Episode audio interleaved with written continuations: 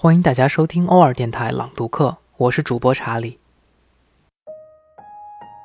想给大家推荐一份书单很久了，并不是因为自己读了很多书，相反是近期阅读懈怠，需要寻求动力，散播书单，希望和你们一同进步，不被懒癌拖了后腿。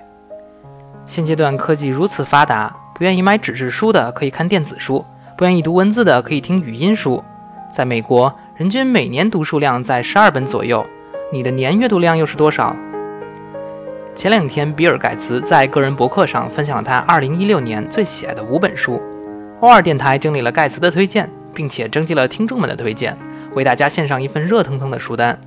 在这里，也欢迎广大读者在文章下方留言，分享你认为今年最值得推荐的书籍。比尔·盖茨说，他从小就养成并坚持每周读一本书的习惯，哪怕工作日程安排的再满。再忙不过来，他也仍然会挤出时间来读书。如果你想在这个假期读些什么，那么我就把今年读过的最喜欢的几本书推荐给你。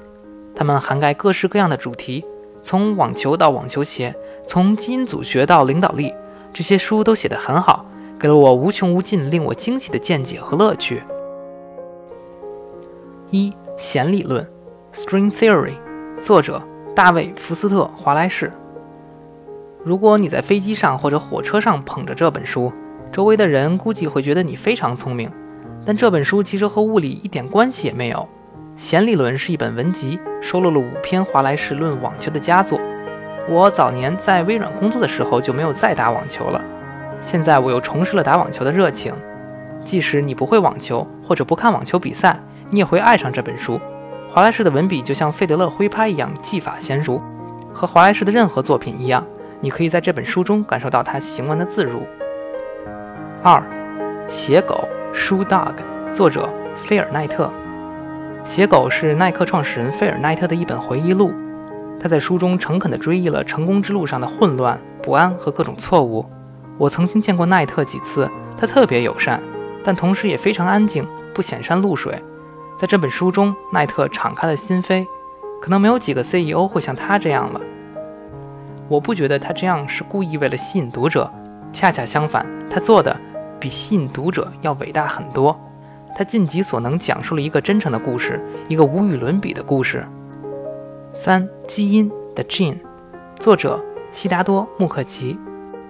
当一名医生不仅会救死扶伤，还善于教书和进行研究的时候，人们会称他为三重威胁。本书作者穆克奇不仅在哥伦比亚大学做着以上所有事儿，还构成了第四重威胁。因为他还会写书，甚至得了普利策奖。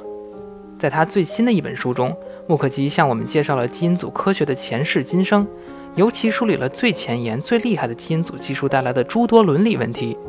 这本书是不需要专业科学知识的大众读物，因为穆克吉知道最新的基因组技术将会深刻地影响到我们所有人。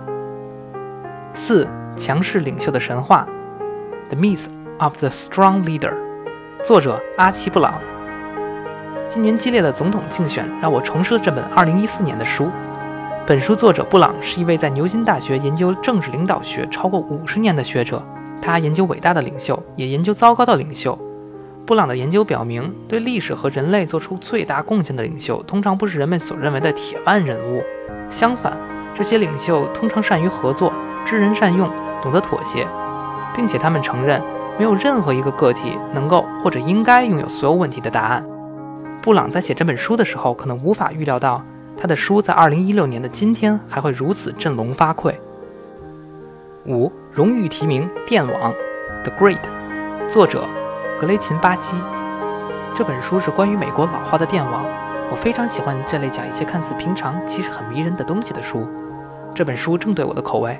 我喜欢电网这个主题，部分是因为我高中时的第一份工作就是给西北地区的电网公司写程序。不过，哪怕你从来没有想过你插座里的电是怎么来的也没关系，这本书会告诉你，电网是当代世界最伟大的工程奇迹之一。我想这本书会让你明白，为什么对电网现代化改造是如此的复杂，以及它的改造对建设一个清洁能源的未来是多么关键。以上就是比尔盖茨推荐的书单，希望对大家有帮助。文中还有来自欧尔听众的推荐的书籍，在此我就不一一赘述了，欢迎大家参考阅读。